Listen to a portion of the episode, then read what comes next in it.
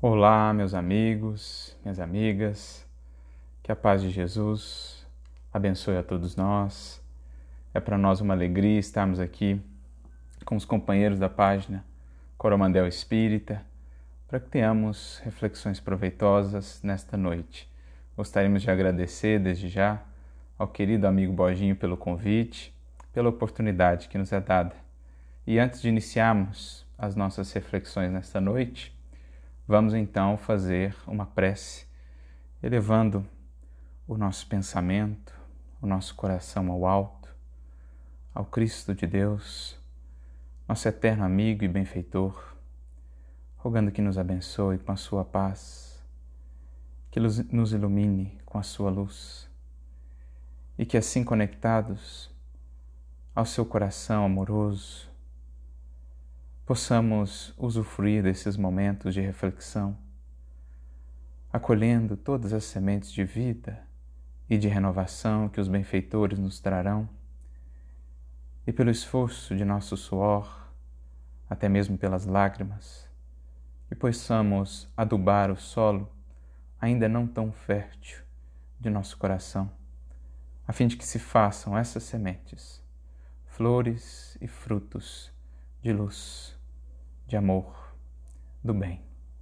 Obrigado, Senhor, por tanta bondade, por tanta misericórdia, que saibamos, Senhor, honrar todos esses recursos que de Ti temos recebido há milênios incontáveis, para que saibamos, enfim, Senhor, avançar na senda que nos deste a percorrer, a senda do infinito que o Teu Evangelho nos descortina em direção ao Pai e à comunhão com seu amor. Abençoa-nos, portanto, Senhor, nesta noite. Ajuda-nos a estar contigo, não só hoje, mas para todo sempre, e a acolher-te em nosso coração, não mais como simples visitante, mas enfim, como definitivo morador. Obrigado, Senhor. Muita luz, muita paz a todos nós. Então eram essas as orientações, seguindo aqui o que o Borginho nos pediu. Vamos também fazer uma leitura ao sabor aí da inspiração do alto do livro Ceifa de Luz, psicografia de Emmanuel, através do nosso querido Chico Xavier.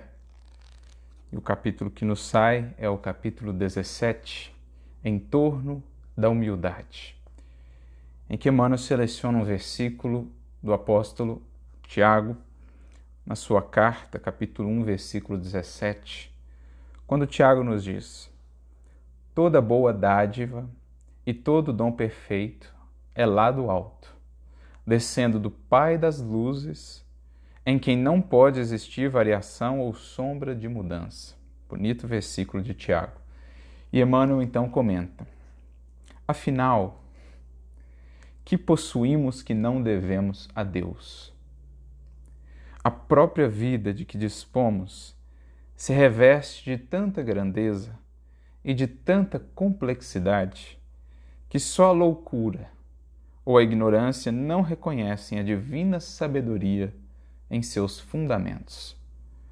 Para a consideração disto, basta, basta que o homem reflita no usufruto inegável de que se vale na mobilização dos bens que o felicitam no mundo o corpo que lhe serve de transitória moradia é uma doação dos poderes superiores por intermédio do santuário genético das criaturas.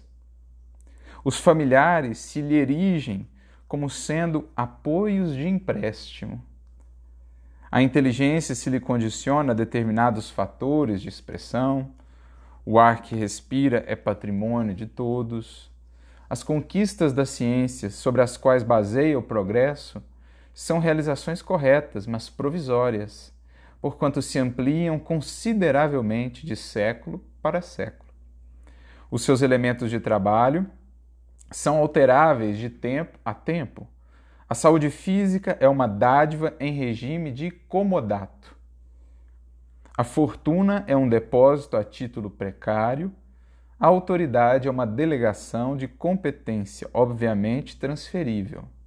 Os amigos são mutáveis na troca incessante de posições, pela qual são frequentemente chamados a prestação de serviços segundo os ditames que os princípios de aperfeiçoamento ou de evolução lhes indiquem. Os próprios adversários, a quem devemos preciosos avisos, avisos são substituídos periodicamente. Os mais queridos objetos de uso pessoal passam de mão em mão. Em qualquer plano ou condição de existência, estamos subordinados à lei de renovação. À vista disso, sempre que nos vejamos inclinados a envaidecer-nos por alguma coisa, recordemos que nos achamos inelutavelmente ligados à vida de Deus, que a benefício de nossa própria vida, ainda hoje, tudo pode rearticular, refundir, refazer ou modificar. Então, uma mensagem muito bonita de Emmanuel e realmente muito propícia para a nossa reflexão nesta noite.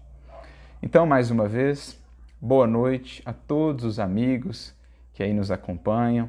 É uma alegria estarmos aqui juntos pela página do Coromandel Espírita, né?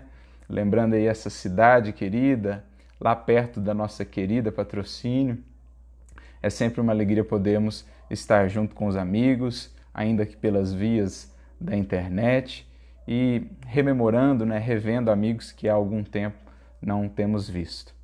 E a nossa proposta de reflexão nesta noite nos demanda uma viagem no tempo para que voltemos ali aos tempos do Evangelho.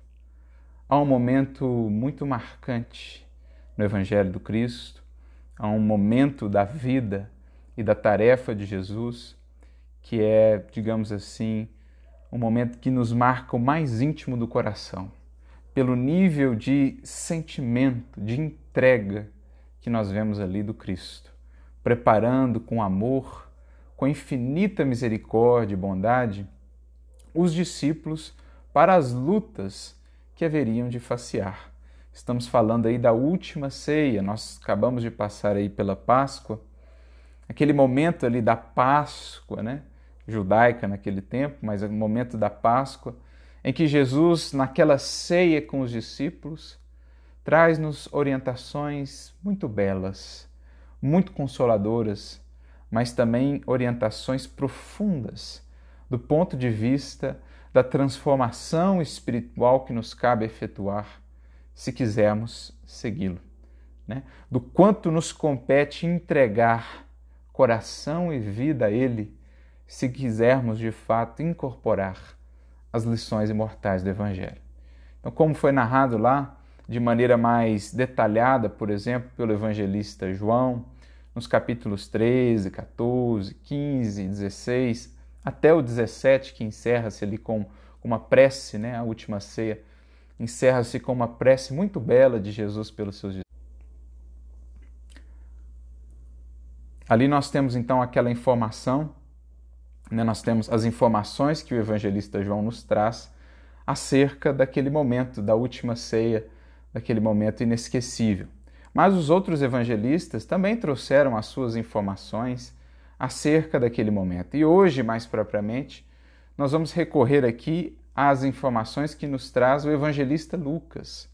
Lá no capítulo 22 do Evangelho de Lucas, dos versículos 21 em diante, nós temos um diálogo muito interessante entre Jesus e Simão Pedro, que vai ser o ponto de partida para a nossa reflexão.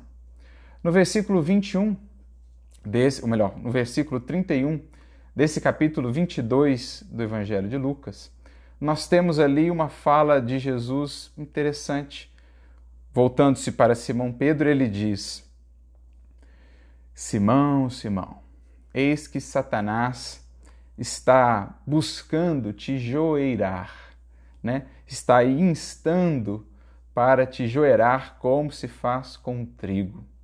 Mas eu orei por ti, prossegue Jesus, para que a tua fé não desfaleças. E, mais adiante, ele prossegue dizendo: Mas tu, quando te converteres, confirma então os teus irmãos. Então, essa fala de Jesus, se a gente para para analisá-la no detalhe, em maior profundidade, nós vamos ver aí elementos muito interessantes. O primeiro aspecto é essa fala de Jesus para Simão Pedro, no que diz respeito aí a, a Satanás que queria joeirá-lo. O que, que é joeirar? Joeirar o trigo. É aquele processo de separar o trigo. Né? A joeira é uma espécie de peneira que servia ali para separar o trigo. Então, Jesus está dizendo assim: Simão, Simão, vigilância, atenção, foco, porque as forças contrárias ao bem, as forças contrárias ao teu progresso espiritual, querem te separar, querem te dividir, querem ou estão aí buscando aferir o quanto de fato é sincera ou profunda a sua transformação, a sua adesão ao Evangelho. Então, Jesus está alertando o discípulo, né? Forças contrárias, representadas ali pela palavra Satanás, que é uma palavra hebraica, aramaica, que significa isso, aquele que desune, aquele que se opõe, né? adversário. Então, não é um ser como nós construímos na concepção mais clássica, né? um ser eternamente voltado ao mal, não.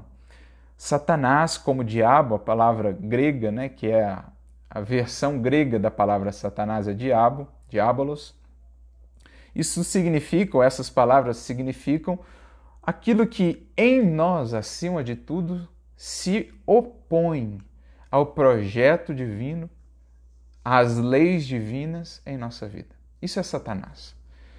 Então Jesus está dizendo para ele, e lembrando o contexto da última ceia, Jesus está preparando não somente ele, mas os discípulos para os testemunhos que estavam por vir, Jesus está falando assim: olha, agora, Simão, essas forças contrárias em ti ao Evangelho vão se fazer mais fortes do que nunca. Você vai ser convidado a lidar com elas agora numa intensidade com a qual ainda não as experienciou. Forças contrárias que estão, sobretudo, em nós, mas que são também insufladas pelas forças contrárias fora de nós. Então, essas tentações, né, esses arrastamentos, esses convites aos tropeços, aos equívocos, às fugas, às deserções, eles nascem acima de tudo em nós, mas são também insuflados por aqueles espíritos que ainda laboram contra o nosso progresso ou contra o progresso do evangelho no mundo, do bem, da verdade no mundo? Então é isso que Jesus está dizendo para ele. Quando a gente decodifica a frase, né, quando o Satanás ali é entendido como essas forças, nada, né, um ser, uma, uma coisa assim. Não, são essas forças que ali, né, preparando todo aquele processo é, é, de, de queda, de, de deserção que haveria no momento da prisão de Jesus, aquelas forças estavam operando. Mas Jesus diz a Simão: Eu orei por ti, para que a tua fé não desfaleça. Então, o Mestre, que ampara o discípulo naquilo que pode, orando por ele, amparando, mas que sabe, determinadas lutas competem a cada um. Sobretudo as lutas no santuário secreto interno do coração, são lutas individuais, são lutas de cada um consigo mesmo, naturalmente, lutando também por vencer essas velhas influências que nos têm arrastado aos velhos tropeços. Então Jesus alerta e prepara o Simão. Mas o mais interessante desse diálogo ali entre Jesus e o discípulo é quando Jesus fala assim para Simão: quando te converteres, então confirma os teus irmãos. Confirma, consola, ampara, enfim. Quando você se converter, Simão, volta e ampara os teus irmãos. Sustenta, dá a eles sustentação, consolo, reanima-lhes a fé. Mas aí a gente fica a pensar: Simão não estava convertido já à mensagem do Evangelho? Não foi ele um dos primeiros ali a aceitar o convite de Jesus para o discipulado, juntamente com seu irmão André? Não foi ele o discípulo que talvez mais conviveu, ou o ser encarnado que mais conviveu com o Cristo na terra, pelo menos no período da missão pública de Jesus? Né? Se Maria talvez tenha convivido com ele por mais tempo no todo, em se tratando da missão pública de Jesus, muito provavelmente Simão Pedro foi aquele que mais esteve com o Mestre, que mais acompanhou Jesus. Mesmo naquelas circunstâncias em que Jesus não estava acompanhado de todos os discípulos, lá estava Simão Pedro como um dos três que geralmente ele levava para esses momentos de maior intimidade, como por exemplo no jardim do Getsemane ou do Getsemane, ou lá no Monte Tabor, lá estavam Simão Pedro, Tiago Maior e João Evangelista, irmão de Tiago Maior. Jesus escolheu, elegeu a própria casa de Simão Pedro para passar, né, de um modo geral, ali, os três anos da sua missão pública. Convivia com ele, portanto, Simão, diariamente. E, no entanto, o Mestre lhe diz que ele ainda não estava convertido.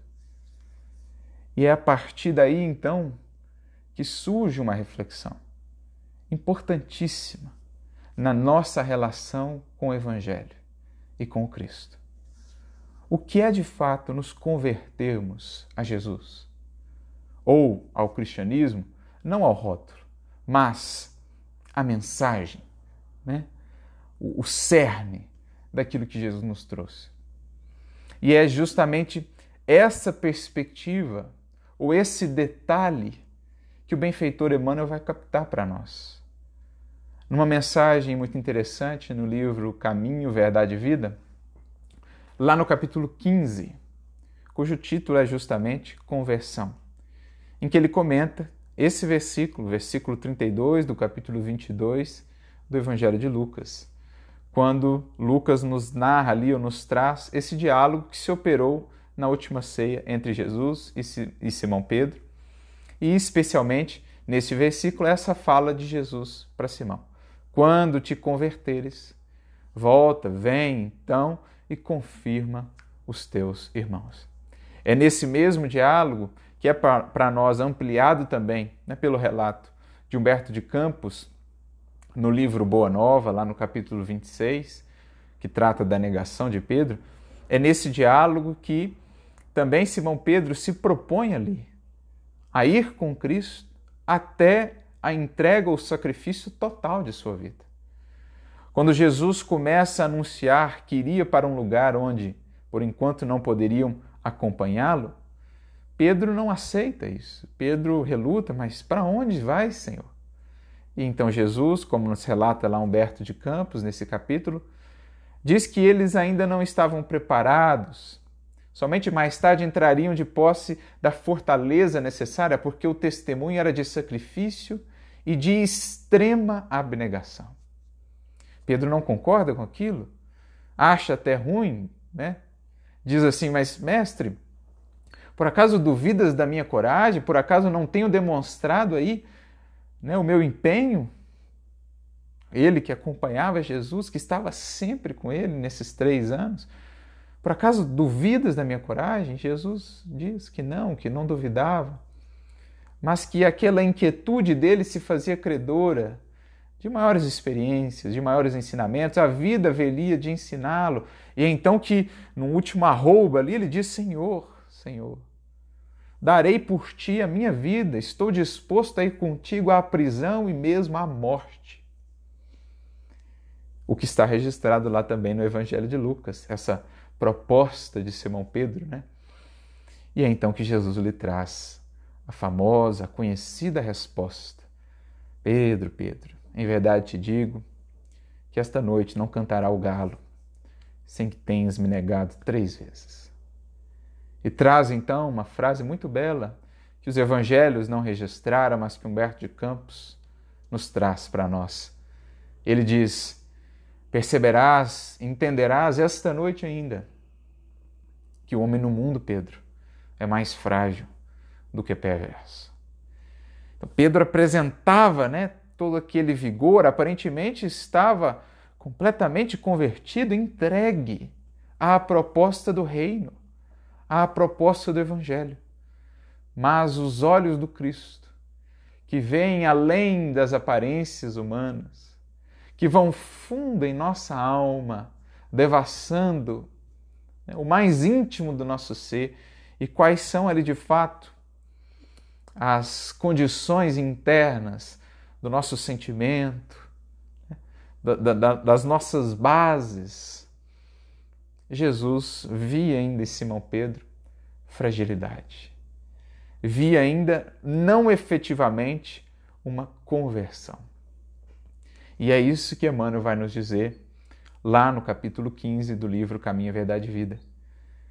Quando ele diz assim que convertermos-nos ao Evangelho, convertermos a Jesus, não é tão simples assim quanto parece para aqueles mais apressados. Muitos podem dizer, eu creio, mas poucos poderão dizer, estou transformado. Olha só. Muitos poderão dizer: Eu creio, já estou convencido disso, já acredito, já entendi. Mas quantos poderão efetivamente dizer: Me transformei? Estou transformado. Era a diferença ali que Simão haveria de perceber quando o Cristo que até então estava ao seu lado fosse tomado fosse-lhe tirado. Ele haveria de ver então que, embora ao lado do Cristo, na convicção, ainda não havia trazido o Cristo para dentro de si, na efetiva conversão. Então, Emmanuel, nessa mensagem, segue destacando isso. Né? Poucos, ou talvez ninguém como Simão Pedro, tenha tido essa convivência estreita, íntima com Jesus ouvindo essas palavras de vida eterna que hoje nos tocam ainda o coração e cada vez mais profundamente, ouvindo-as diretamente dos lábios divinos do Cristo. Esses relatos que nos emocionam, as passagens que venceram os séculos e a nós nos chegam hoje, apresentando os quadros belíssimos da Galileia e do Mestre a amparar os sofredores que buscavam de todos os matizes, esses quadros que nos tocam pela simples leitura, que nos projeta aqueles tempos, Simão os viu ao vivo e a cores. Imaginemos só o que aquele simples, rústico pescador viu, contemplou com seus olhos.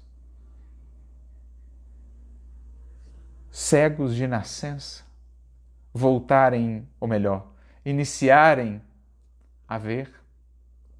Leprosos, rancenianos, limpos, curados, suas peles, seus membros, seus corpos sendo ali refeitos diante dos olhos estarrecidos de Simão Pedro.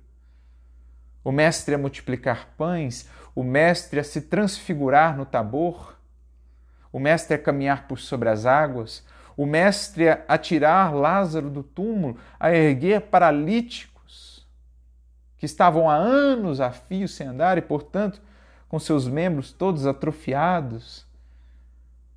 As conversações íntimas na casa de Simão Pedro, como nos são relatadas tanto pelo Boa Nova como também pelo livro Jesus no Lar de Neio Lúcio. Tudo isso Simão viu, presenciou ao vivo, in loco. E, no entanto, passados três anos, nos momentos derradeiros da presença física de Jesus no orbe, nos momentos culminantes do testemunho do Cristo, Jesus lhe diz que ele ainda não estava convertido. Como nos relata Humberto de Campos, ele ficou, de certo modo, até magoado, porque pensava Jesus duvidava da sua coragem, da sua entrega. Mas não era essa a questão. Jesus, no seu olhar amoroso e misericordioso, sabia que existia ainda um processo a ser vivido. Havia ainda um mergulho a ser feito, um batismo, daí a ideia né, de batismo, bapto do grego mergulho. E que esse processo mais intenso se iniciaria ali mesmo, naquela noite, né, quando Simão seria chamado a testemunhos maiores, vacilaria, mas que, amparado pela misericórdia infinita do alto, haveria de se erguer e se consolidar, enfim, mais adiante, como então um Simão convertido. Como diz Emmanuel lá nesse capítulo 15 do livro Caminho, Verdade e Vida, seriam necessários ainda os imensos trabalhos na casa do caminho em Jerusalém, os sacrifícios pessoais, as enormes lutas consigo mesmo, para que Simão pudesse, enfim, se converter ao Cristo. E conclui-nos o benfeitor. Não é, portanto, simplesmente por nos maravilharmos, por nos associarmos né, ao Cristo, ao seu nome, à sua doutrina, ao Evangelho, que estaremos de fato convertidos. Poderemos estar já convencidos de que Ele é o caminho, de que Ele é a verdade, de que Ele é a vida. Mas há então a jornada por esse caminho, em busca ou guiados pela verdade, em busca da vida, da vida abundante. E esse então é o processo efetivo de conversão, pelo qual Simão teve de passar, assim como cada um de nós também o terá de viver. Não é simplesmente por nos emocionarmos, por nos encantarmos com as lições, com as passagens, com os relatos do Evangelho, que haveremos de consolidar essa conversão, mas mais do que isso, por esse processo intenso íntimo e profundo de transformação, regeneração, mudança da nossa própria natureza a partir da mudança de sentimentos, de valores, de perspectiva, de horizontes em nossa vida. Nesse sentido, portanto, para corroborar né, e para ampliar essas nossas reflexões sobre o que é de fato convertermos ao Cristo, convertermos ao Evangelho e à sua luz, recorremos a mais um texto do nosso querido benfeitor Emmanuel, desta vez no livro Perante Jesus, capítulo 13, intitulado Convencer-se e Converter-se. Então, o livro é Perante Jesus e o título da mensagem é Convencer-se ou Converter-se. E nós estamos agora nessa posição, cada um de nós, perante Jesus. Façamos essa indagação.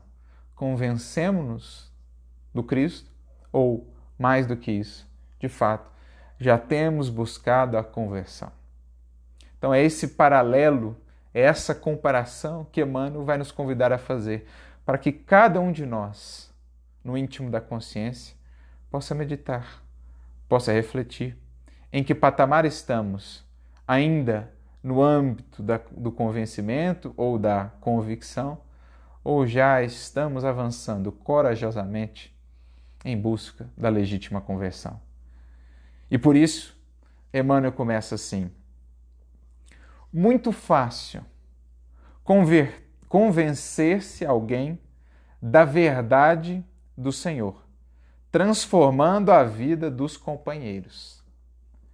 Muito difícil, porém, converter-se ao Senhor da verdade, renovando a própria vida. Então, muito fácil alguém convencer-se da verdade do Senhor, dessas lições que o Cristo nos trouxe, que nos emocionam, que nos impactam, que abrem para nós novos horizontes, que passamos então a divisar em nossa vida. Agora, outra coisa será abraçarmos esses horizontes, com o preço que isso nos pede, com os sacrifícios que isso nos demanda. Porque, abraçando a verdade do Senhor, muitas vezes nos encaminhamos ao processo de mudança exterior, em que, ainda não entregando a nossa vida de fato ao Senhor da verdade, para que Ele viva conosco, caminhamos ali mais ou menos ao seu lado, associados a ele, né, à sua verdade, mas como aqueles que querem então imprimi-la a ferro e fogo, à força, no mundo e nos outros corações. Muitas vezes, portanto, criamos para nós uma capa, um verniz de adesão ao Evangelho, sem que isso represente de fato mudança interior. Abraçamos esse rótulo, abraçamos isso que nos transfigura, que nos muda por fora, mas lá no miolo, naquilo que somos de fato, continuamos a ser os mesmos, embora revestidos exteriormente de Jesus, das suas lições. Não há mudança substancial. Somos, somos nós mesmos ainda em Jesus e pouco de Jesus em nós. E muitas vezes nesse processo ferimos as pessoas, exigimos, demandamos das pessoas o que nem nós mesmos ainda temos conseguido edificar. Saímos aí como combatentes, muitas vezes, do Evangelho, como censores das posturas alheias, medindo essas posturas por essas lições, as do Cristo, mas sem fazermos ainda esse processo para conosco. Por outro lado, há aquele que se converte ao Senhor da verdade, as coisas são diferentes. Não é mais ele no Cristo agora. Muitas vezes idêntico apenas com aquela capa ou aquele verniz exterior. Agora é o Cristo nele. É o Cristo adentrando o seu mundo interior e transubstanciando, renovando sentimentos, valores, ou seja, imprimindo os seus traços, os do Cristo, no íntimo da criatura. As marcas de Jesus. Então percebem? É o inverso. Por isso, o primeiro, convencer-se alguém da verdade do Senhor, é, é fácil, é simples. Agora, converter-se alguém ao Senhor da verdade é mudança substancial, é abandonar os velhos traços, as velhas características do antigo eu para fazer-se de fato novo, não simplesmente em aparência. Rótulo. É não mais apenas caminhar ao lado de Jesus, aí no cristianismo ou associando-nos ao Evangelho, mas trazê-lo para dentro de nós. Foi a esse convite que Simão foi chamado. Foi a esse processo que Simão Pedro foi chamado. Quando o Cristo lhe é tirado, né? Deixa de estar ali ao seu lado pela prisão e pela crucificação, enquanto então ele se vê não mais ao lado do Cristo, mas premido agora, instado a trazer enfim o Cristo em definitivo para dentro de si mesmo. É o que também Kardec, de maneira muito lúcida, vai trabalhar em vários momentos da codificação, por exemplo, no Livro dos Médiuns, lá no capítulo 3 da primeira parte, ou especialmente no Evangelho segundo o Espiritismo, lá no capítulo 17, item 4, quando trata dos bons, dos verdadeiros espíritas. Kardec dirá ou fará essa distinção entre os que estão convencidos já aqueles que estão ainda nos primeiros estágios da relação aí com a doutrina espírita, que é o Evangelho Redivivo. Então, os primeiros já estão ali no âmbito dos fenômenos, já estão convencidos dos fenômenos. Os outros já conseguiram um pouquinho além, já passaram a simples convicção dos fenômenos já começam também a meditar mais sobre as questões filosóficas, mas, como diz Kardec, ainda aplicando-as mais aos outros do que a si mesmos. Kardec vai chamá-los espíritas imperfeitos.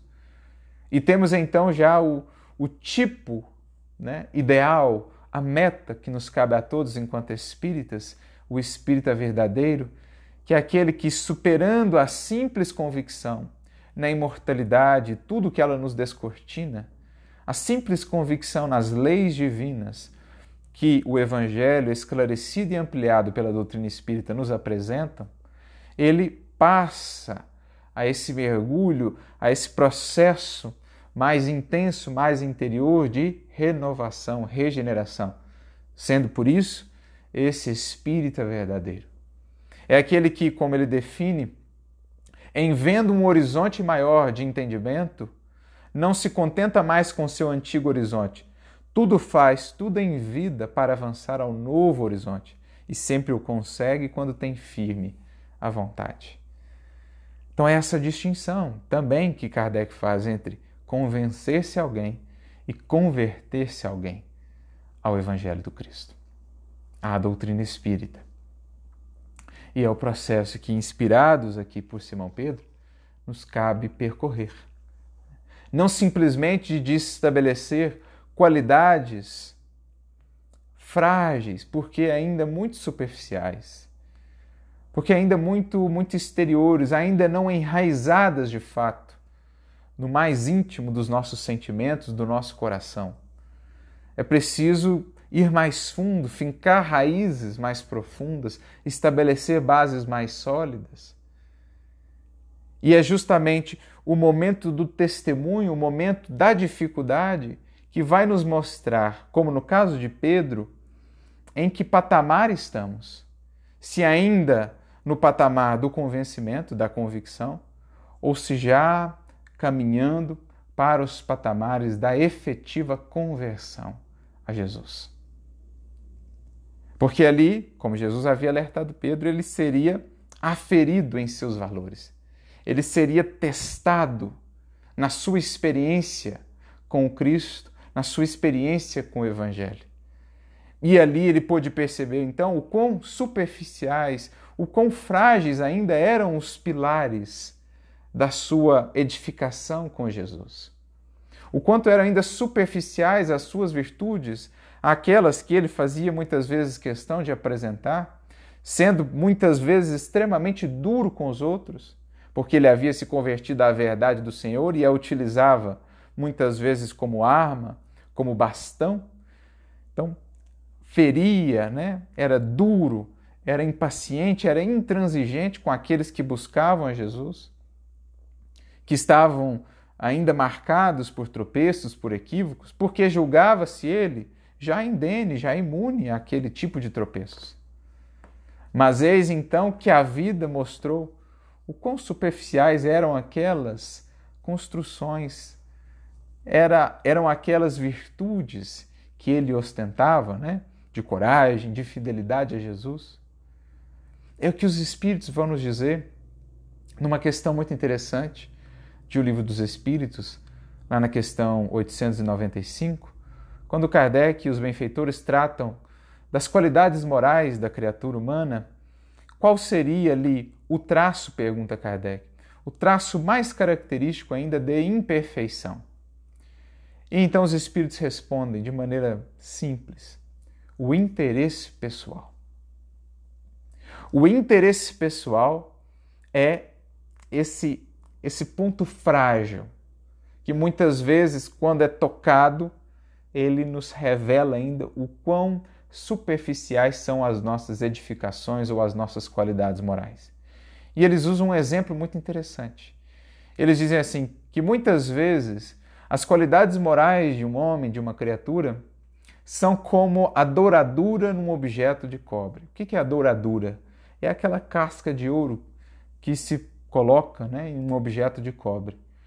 E que muitas vezes essas qualidades morais não resistem então à pedra de toque, que é aquela pedra usada ali pelo ourives, né, por aquele que vai analisar o objeto para ver se é ouro mesmo ou do que, que é feito aquilo. Então, muitas vezes as nossas qualidades morais são como uma capa exterior, são como essa, essa fina película, né? apresentando o ouro para fora, mas sem profundidade para dentro. Película essa que não resiste a essa pedra de toque, que é a do interesse pessoal. Prosseguem os espíritos lá dizendo: quando se toca nessa corda, a do interesse pessoal, muitas vezes a criatura então se revela. Então, no momento da dificuldade, no momento em que eu sou compelido né, a abrir mão de certas conveniências, de certas facilidades, de certos modos de ser, de antigos e velhos hábitos e vícios, aí então é que sou convidado a ver o quanto de fato a minha relação com Cristo tem sido de simples convencimento, de simples adesão à verdade do Senhor, ou o quanto de fato já há ali de adesão ao Senhor da verdade, ou seja, de comprometimento de renúncia ao velho eu, de abnegação ao velho eu, ao velho modo de ser, para que seja mais Jesus em nós e menos nós em Jesus, no sentido de queremos moldar o Evangelho, as verdades do Senhor às nossas conveniências, aos nossos interesses. E foi exatamente isso o que se operou com Simão Pedro. A corda dos interesses pessoais seria ali ferida. A pedra de toque do testemunho, da dificuldade da prova, viria mostrar a Pedro, a Pedro aquela fragilidade sobre a qual Jesus havia falado lá na última ceia. Aprenderás, Pedro, esta noite ainda, que o homem no mundo é mais frágil do que perverso. Como que ele ia aprender, aprender isso? Pela própria fragilidade, pela casca ainda muito frágil das suas virtudes, que seria ali ferida, que seria ali arranhada pela pedra de toque da prova, do desafio. É o que o Mestre havia dito a ele. O testemunho é de sacrifício e de extrema abnegação. Aqueles que querem de fato avançar com Cristo, é imprescindível, é requisito a disposição ao sacrifício e a extrema abnegação, ou seja, a entender que a proposta de seguir com Jesus não é de mudança de capas, apenas uma casca dourada, não. É mudança inteira do ser. É mudança substancial do nosso modo de ser e de viver. Essa é a ideia da extrema abnegação. Mas, e é interessante o relato, né? Humberto de Campos faz questão de frisar, depois de todos os desdobramentos, termina a última ceia, Jesus é preso, Jesus ia ser julgado, e Pedro, né, à distância, vai seguindo ali o mestre, vai lá para o pátio da casa de Caifás, onde Jesus estava preso, onde ele é ali, né, apontado por algumas pessoas que ali estavam como seguidor de Jesus, e é onde então ele tem os três momentos de negação. Mas é interessante o relato de Humberto de Campos no livro Boa Nova, mostrando exatamente né, o que se operou ali em Pedro, esse processo de ferir-se ali os interesses pessoais, as conveniências ainda, né, que ele não queria deixar. O velho Pedro que ele não queria deixar de ser, que não estava ainda disposto é, é, a deixar de ser para ser, enfim, com Jesus, Simão Pedro, a rocha que um dia viria a ser. Então, em determinado momento lá do capítulo 26 do Boa Nova, Humberto Campos faz o seguinte relato, né? Pedro acompanhando já os movimentos que na noite anterior à crucificação de Jesus já se, se operavam né, para que ele fosse de fato condenado. Então, é, semearam ali intrigas, discórdias, calúnias a respeito de Jesus, da sua missão, dos seus seguidores. Então, o clima acerca do Cristo já era um clima muito hostil. A figura do Cristo já havia sido envolvida ali né, por esses artifícios das sombras, de, de muitos, de muitos complicadores. Né? Era preciso muita fidelidade para estar disposto a superar todos aqueles processos complicadores, todas aquelas sombras, para seguir com Jesus naquelas circunstâncias. Então, vendo isso, sentindo aquele clima, diz lá Humberto de Campos, o velho pescador de Cafarnaum sentiu a hostilidade que teria de lutar para socorrer o Messias e experimentou um frio angustioso no coração. Um frio angustioso no coração, porque o seu coração não estava ainda todo entregue ao calor do Cristo ao calor, à chama inapagável do Evangelho do Cristo. Então, como ele ainda não havia feito essa, essa entrega total, como o Cristo ainda não estava dentro dele, por enquanto ainda do lado, fora dele, na simples convicção, na simples capa, né? nessa película exterior, ele sentiu esse frio, ele sentiu essa vacilação. E aí prossegue Humberto Campos, sua resolução parecia vencida. Então, aquela firmeza demonstrada alguns instantes antes, né, algumas horas antes, Irei contigo até a morte, se preciso for. Tudo aquilo balançou. Por quê? Não eram bases reais. Não eram bases do sentimento. Não eram bases da, do ser como um todo. Era ainda simplesmente o convencimento, a convicção, o deslumbramento. Então, a alma ansiosa se deixava dominar por dúvidas e aflições. Então é como se uma brecha né, tivesse sido aberta naquela aparente muralha que ele apresentava, né, de firmeza, de resolução. É como se de fato Satanás, entre aspas, tivesse joeirado ali Simão como trigo, como Jesus havia alertado. Dividiu Simão. Então ele abriu essa brecha no seu mundo interior e ali penetrou então, né, como, por exemplo, num, uma represa que se rompe, né?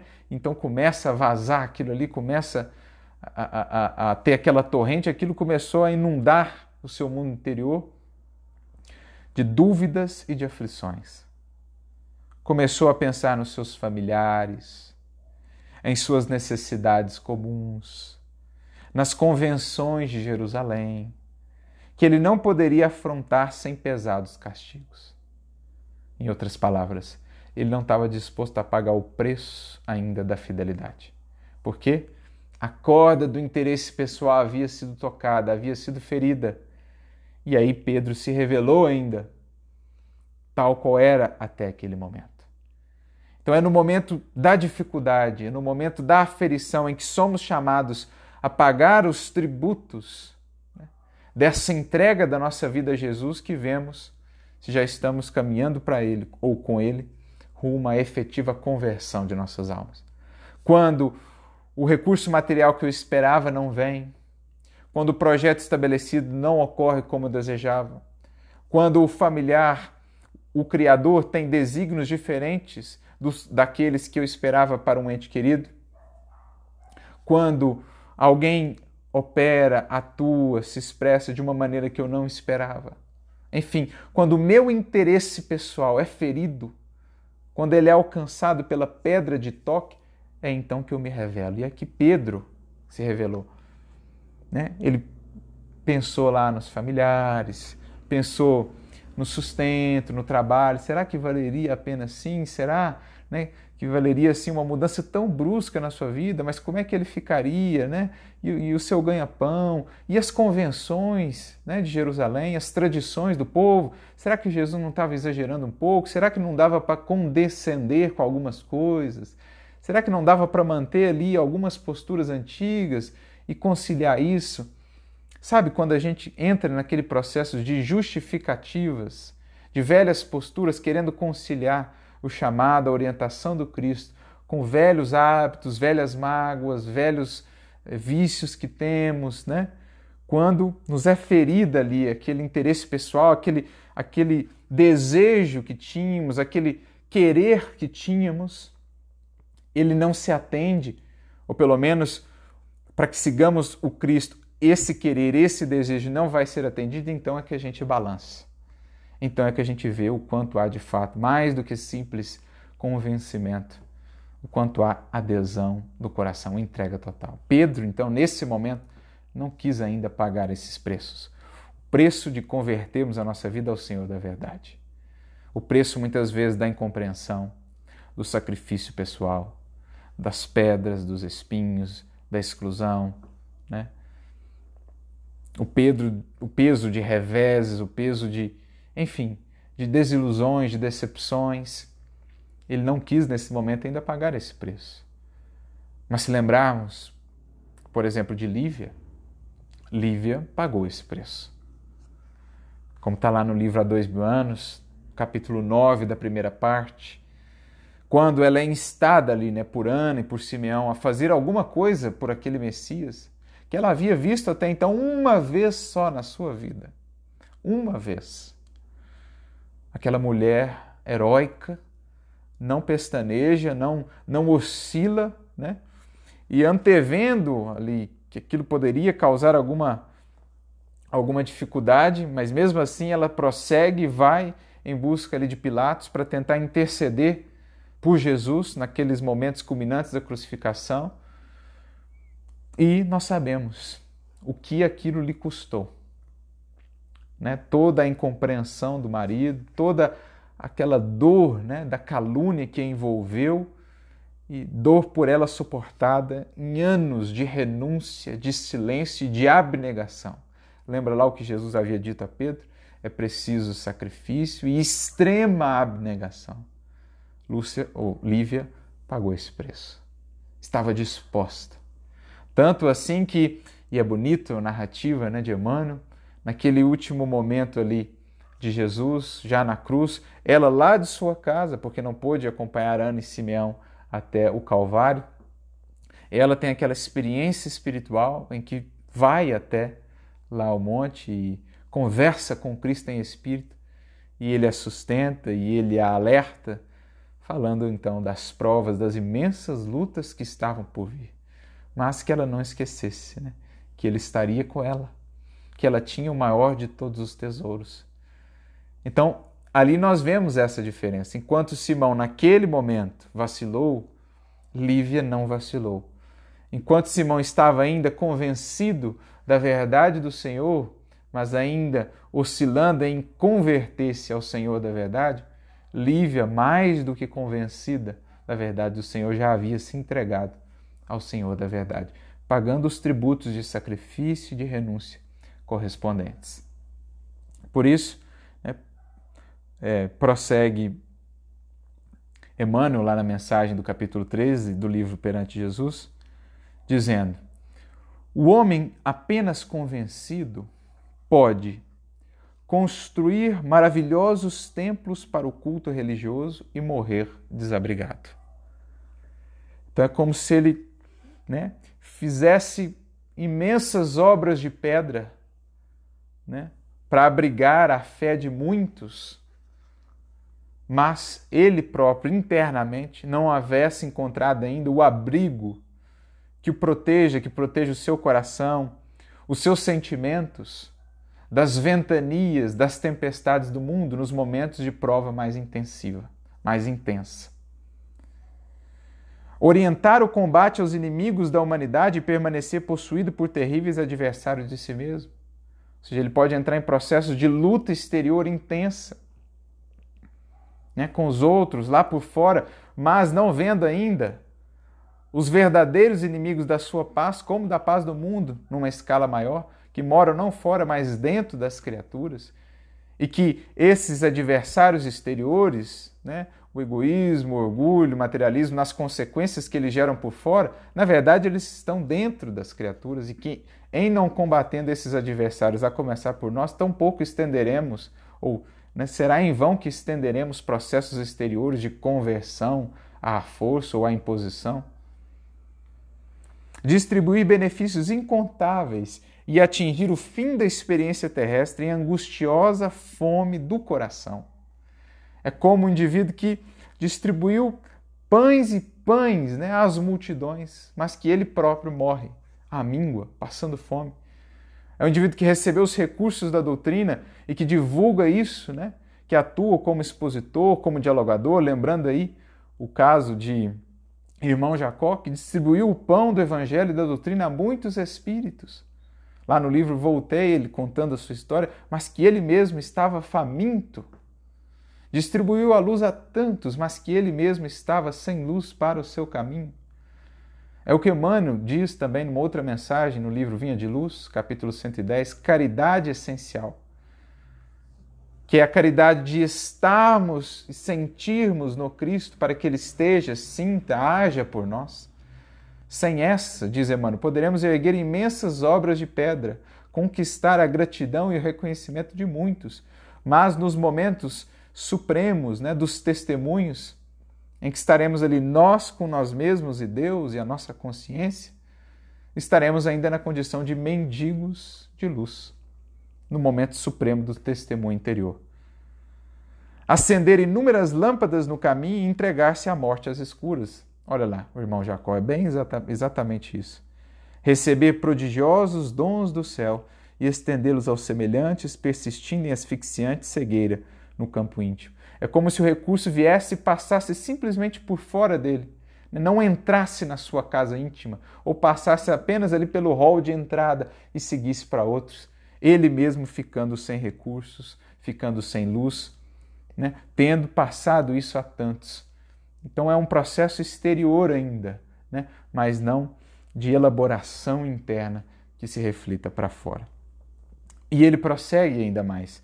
O homem somente convencido derruba sem construir, ou seja, ele está muito preocupado em derrubar velhos modos de ver sem preparar bases do novo.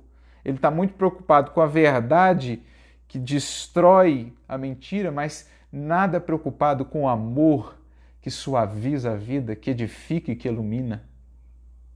Critica sem cooperar, discute sem esclarecer, exige de todos sem auxiliar a ninguém, hostiliza o bem provável sem edificar o bem positivo. Isso aqui é Simão Pedro, quando estava apenas convencido. Exigia dos outros, feria, né? Quando Jesus pediu para ele amparar alguns que o procuravam ali, Jesus precisava sair. Então Simão Pedro, atendendo da maneira que ele entendeu a orientação de Jesus, que havia lhe dito, né? Ampare-os com a verdade. Simão pegou o bastão da verdade e, digamos assim, aplicou, bem aplicado em todos eles. Quando Jesus volta, estavam ali os três amuados, abatidos. E, e Simão, orgulhoso, Senhor, fiz aí o que você pediu. E Jesus então disse: Pedro, eu pedi amparasse-os com a verdade. Então, isso aqui é Simão Pedro. Criticava sem cooperar, então os caídos que chegavam buscando Jesus a primeira coisa que ele tinha para com eles era uma crítica. Não tinha cooperação de acolher, abraçar o irmão, está precisando de alguma coisa, meu amigo? O que, que você veio buscar? E quantas vezes a gente não está assim? Né? Convencidos, mas não convertidos, apontando, exigindo, criticando, mas sem edificar, sem construir, sem estender mãos. É o que Simão percebeu. Até então ele era o que apontava. No momento da negação, ele percebeu o vácuo de si mesmo e percebeu que agora ele estava na posição inversa, aquele que estava no chão, e ali ele aprendeu o valor de uma mão estendida ao invés de um dedo apontado. Ali ele pôde de fato mergulhar em si, né? perceber o seu vácuo para então preencher-se de Jesus, do Senhor, para fazer-se de fato não mais o Simão em Cristo ou no cristianismo, mas o cristianismo, o Cristo em Simão, no Simão. Ele se esvaziou a si mesmo para que pudesse se preencher de Jesus. Percebeu a sua fragilidade para que pudesse se fortalecer em Jesus. É o que mais tarde ele vai dizer, está lá no Paulo Estevam, e é muito belo. Tenho medido a misericórdia do Senhor pela profundidade dos abismos das minhas fragilidades, das minhas fraquezas. Quando ele foi para esse mundo interior ainda desconhecido, e que estava até então inflado, porém vazio, inflado de si mesmo, do seu orgulho, com uma casca de virtude, quando ele essa casca ela foi arranhada, né? ela foi perfurada, ele percebeu o vazio, né? como um balão que estourasse, então ele se esvaziou na humildade para acolher a riqueza do Senhor, a riqueza de Jesus. É o que Paulo também vai descrever para nós no livro Vinha de Luz, ou melhor, no livro de Vinha de Luz, não, no Evangelho, lá na sua carta, segunda carta aos Coríntios, capítulo é, 12, quando ele nos diz que o poder do Cristo se aperfeiçoa na fraqueza.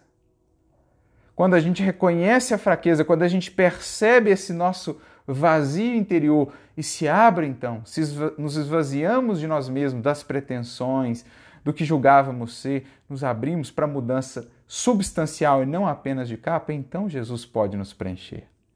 Ele ouviu isso de Abigail, quando lá naquele encontro que tem com ela né, em espírito, ela lhe diz: Esvazia-te, Paulo.